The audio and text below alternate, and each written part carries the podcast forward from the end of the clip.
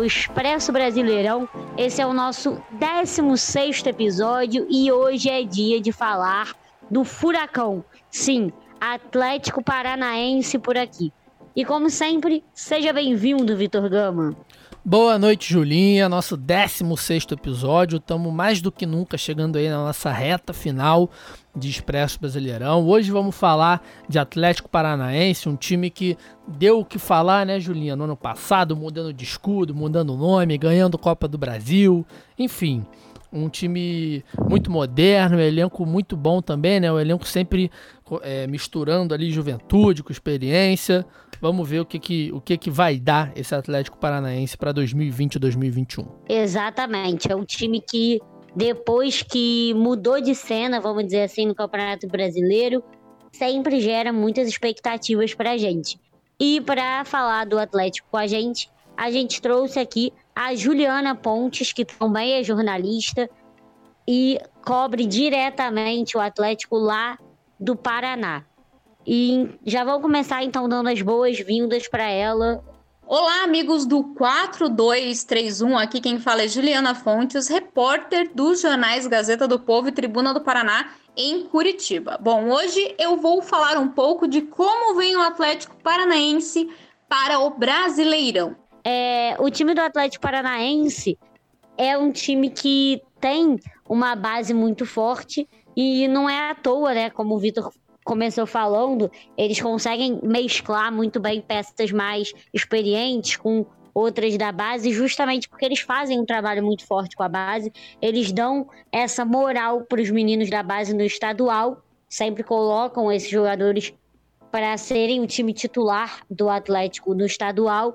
Infelizmente, esse ano, depois da volta, após a paralisação, eles tiveram que fazer isso diferente, tiveram que colocar o time titular para ganhar ritmo de jogo e por conta dessa ruptura, né, de trabalho, principalmente porque o Atlético mudou de técnico, né? Ano passado tinha o Thiago Nunes que tem uma super filosofia de trabalho bem marcada e agora é o Dorival Júnior, então precisava aí dar sequência nesse trabalho e botar os caras mais para jogar e aí teve que tirar os meninos da base e aí a Juliana explicou para a gente um pouco melhor como é que funcionou essa mudança aí no estadual. Um primeiro ponto importante a se destacar, até para quem não é do estado e não conhece como trabalha o Furacão, é sobre a participação no estadual, que dá início à temporada. Desde 2013, o Atlético utiliza um time de aspirantes na competição, inclusive com outro técnico. Com exceção de algumas edições desde então, em que a equipe principal entrou nas finais, o habitual é que os garotos disputem o Campeonato Paranaense. Porém, este ano, por causa da pandemia do coronavírus e do período em que o time ficou parado em consequência disso, quando a competição foi retomada, a diretoria do Rubro Negro optou por colocar o time principal, comandado pelo técnico Dorival Júnior, em campo. O principal tinha feito algumas partidas no Paranaense em preparação para a Libertadores, mas a opção foi deixar de vez o time titular. O resultado dessa escolha foi o título, aliás, o tricampeonato paranaense. É, isso aí, inclusive, é algo que a gente vez ou outra cita aqui, né, Julinha? Eu pensei até que fosse mais recente esse lance do Atlético Paranaense deixar o time sub-23, né, o time de aspirantes no Campeonato Paranaense, mas é desde 2013, né? Já são sete anos com, com esse estilo né, de, de pré-temporada para o time. Vez ou outra, é, todo começo de ano né, a gente vê algum time debatendo essa possibilidade, seja porque o nível do estadual né, é muito bom, mas enfim. É algo muito interessante que o Atlético vem fazendo e esse ano que teve essa diferença, né, muito por conta também da preparação para Libertadores, também mudança de técnico, né, até o Dorival conseguir sentir ali mais ou menos como ele pode usar o próprio time, talvez demorasse um pouco mais do que já botando de cara essa, esse elenco sub-23 para jogar o estadual inteiro, né? É, isso daí é uma coisa que gera um pouco de polêmica, porque o estadual é aquela coisa que a gente sempre fala aqui, que as pessoas não ligam, mas se não ganhar, se não for bem, é super cobrado, né? Então, é, influencia também um pouco nisso. Mas desde 2013, sim, porque faz parte de uma longa reformulação que o Atlético Paranaense vem fazendo, né? É, com a base aí no começo do estadual. Tinha perdido, sofrido algumas derrotas, também perdeu a Supercopa lá em fevereiro para o Flamengo, mas na Libertadores, com o time titular, teve uma vitória e uma derrota, e até nessa volta do futebol pós-paralisação com o time titular no estadual foi bem e no brasileiro teve duas vitórias e uma derrota. Então, assim, não é uma coisa 100% consolidada, a gente precisa ver como é que vai continuar, né, após essa mudança de técnico que realmente faz muita diferença, até porque a gente falou um pouco disso aqui no episódio sobre o Corinthians, falamos do Thiago Nunes, que tem uma filosofia de jogo muito marcada. Então, tanto para ele implantar essa filosofia em um time, quanto para esse time conseguir se acostumar com uma nova filosofia, são rupturas muito difíceis. E aí o Dorival tá nesse trabalho aí, a gente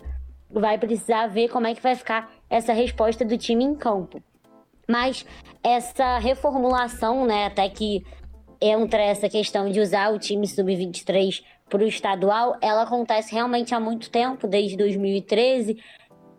Relação que traz várias mudanças para toda a instituição que é o Atlético Paranaense. E uhum. ela faz muita faz muito sentido se a gente para para pensar no time e no clube que o Atlético é hoje. E aí é isso que a Juliana explica nesse próximo áudio. Achei super importante ela falar disso, porque realmente é uma trajetória de muitas mudanças e de modernização para o clube.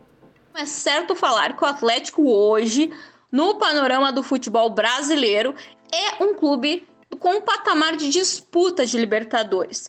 Porém, vale destacar que não será tão simples emendar uma nova boa campanha como foi em 2018 e 2019, por todas as mudanças que o clube teve, como a troca de treinador e a perda importante de peças. Para finalizar, eu quero destacar que o Atlético já tem um título do Brasileirão em 2001 e outras campanhas de destaque, como o vice-campeonato em 2004 e o terceiro lugar em 2013.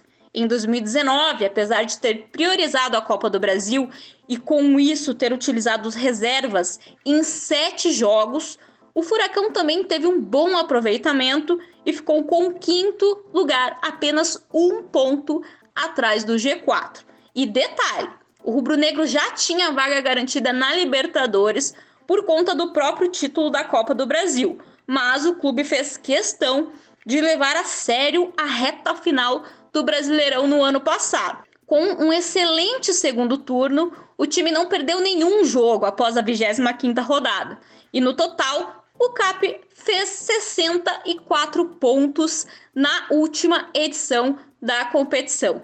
É, de fato, né? O Atlético Paranaense foi alvo de muitos elogios exatamente por essa vontade no campeonato, né? O que era uma preocupação para os times que estavam de fato em disputa, seja de rebaixamento, até para própria Libertadores, para o título também, porque normalmente os times que são campeões da Copa do Brasil, a Libertadores não mais, porque a Libertadores agora termina no final do Brasileiro, é, eles meio que estão alargados assim, né, no campeonato, porque já estão garantidos na Libertadores, já estão com uma renda também garantida muito grande, né? O Atlético Paranaense não, o Atlético Paranaense continua com o pé no acelerador, foram aí 13 jogos de vencibilidade, né, na reta final, o que é muito ponto que o time conquistou.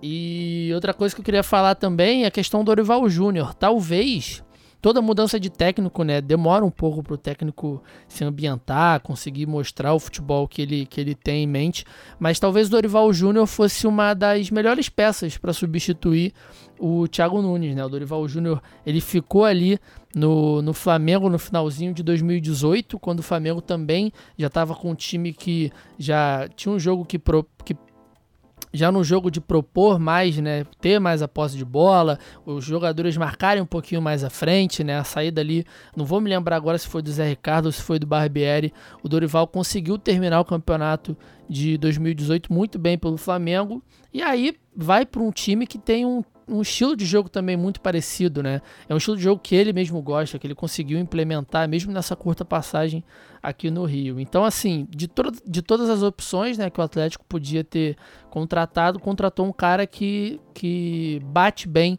com a, com a política, seja a política interna do clube, também com a filosofia de jogo que o clube fez sucesso nesses últimos dois anos. Exatamente. Também acho que o Dorival pode ser um técnico bom para continuar com esse conceito de futebol ofensivo que o Atlético Paranaense já tem há bastante tempo. É uma grande questão para o Atlético nessa temporada é que teve algumas perdas importantes no elenco, além da saída do Thiago Nunes. Então, acaba tendo que recompor isso. Mas eu acho que às vezes algumas peças que já são bastante chave no time do Atlético, como o próprio goleiro Santos, o Thiago Heleno, que é um super chefe do time ali na zaga, e o Nicão mesmo, eles trazem uma consolidação assim para o elenco, podem facilitar um pouco essa mudança de algumas peças que o Atlético perdeu. E aí é exatamente sobre o elenco, sobre essas perdas e uma geração promissora que o Atlético tem, que a Juliana fala agora. Desde o início dessa fase vencedora, de 2018 até aqui, o Atlético viu as saídas de jogadores importantíssimos do elenco. Só para citar alguns nomes, os zagueiros Léo Pereira e Robson Bambu, o lateral esquerdo Renan Lodge, o meia Bruno Guimarães, os atacantes Marco Ruben, Marcelo Serino e Rony, entre outros, deixaram o Furacão desde a última temporada. O técnico Thiago Nunes, que esteve à frente do time em todas essas conquistas, também deixou o clube para comandar o Corinthians. Mesmo com essas baixas, é possível acreditar que o Atlético pode sim ter uma participação consistente no Brasileirão. Agora, sob a batuta de Dorival Júnior, o rubro-negro tem uma geração promissora de jogadores da base com talentos, como o zagueiro, o zagueiro Lucas Alter, o lateral direito Kelvin, os atacantes Vitinho e Guilherme Bissoli. Ao lado deles, há veteranos que já estão no clube há algum tempo e que devem servir como referência no elenco, como o goleiro Santos, o zagueiro Thiago Heleno, o meia Lúcio Gonçalves e o atacante Nicão.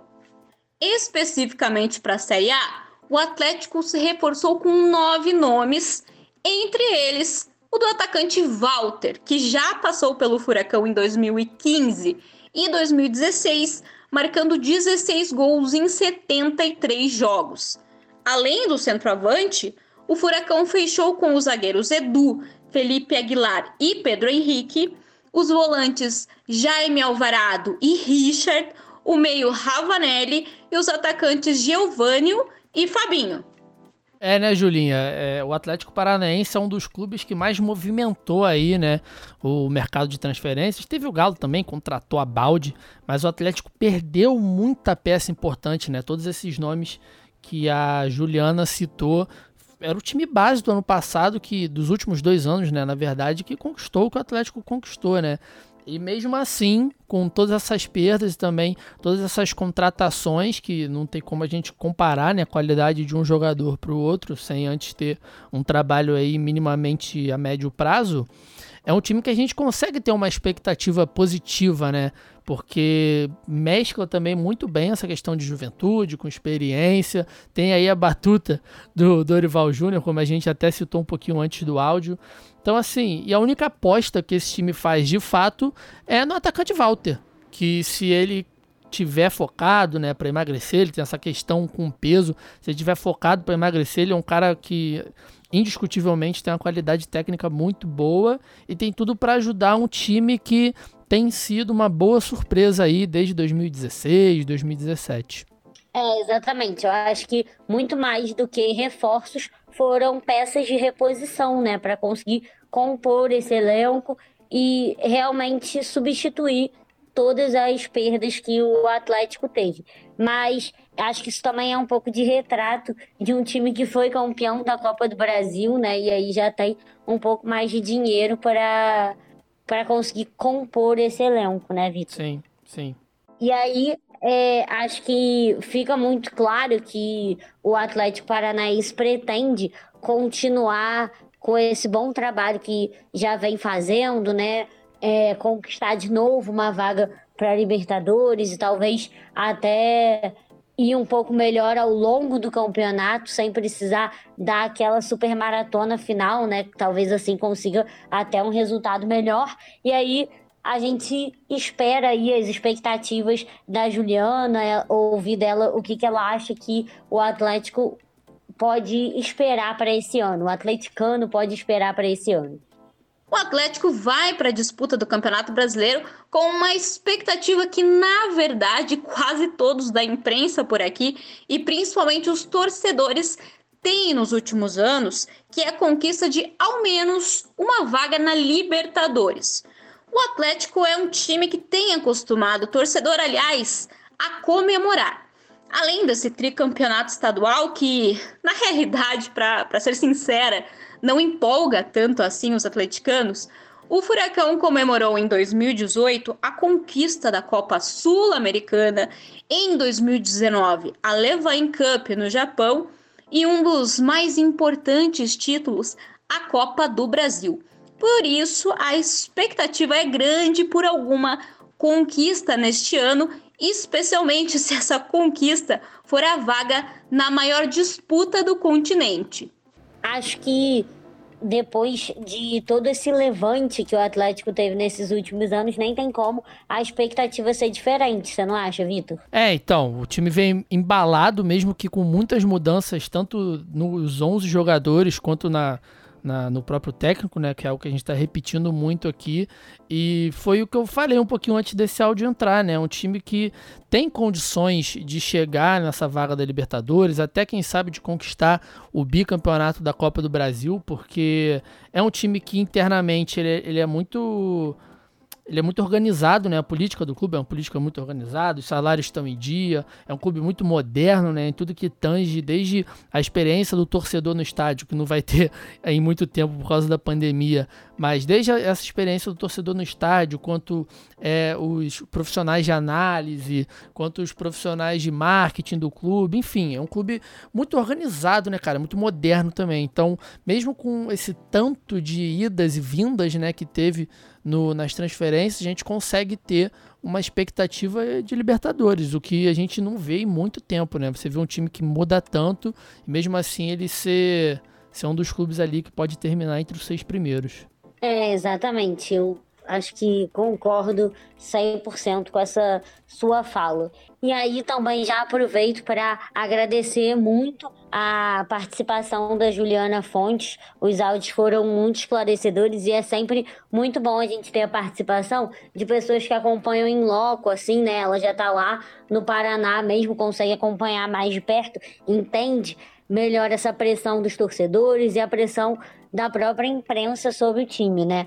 Então, acho que conseguiu ser bem completo e essa análise foi muito real. Acho que fez muito jus às reais expectativas do Atlético para essa temporada.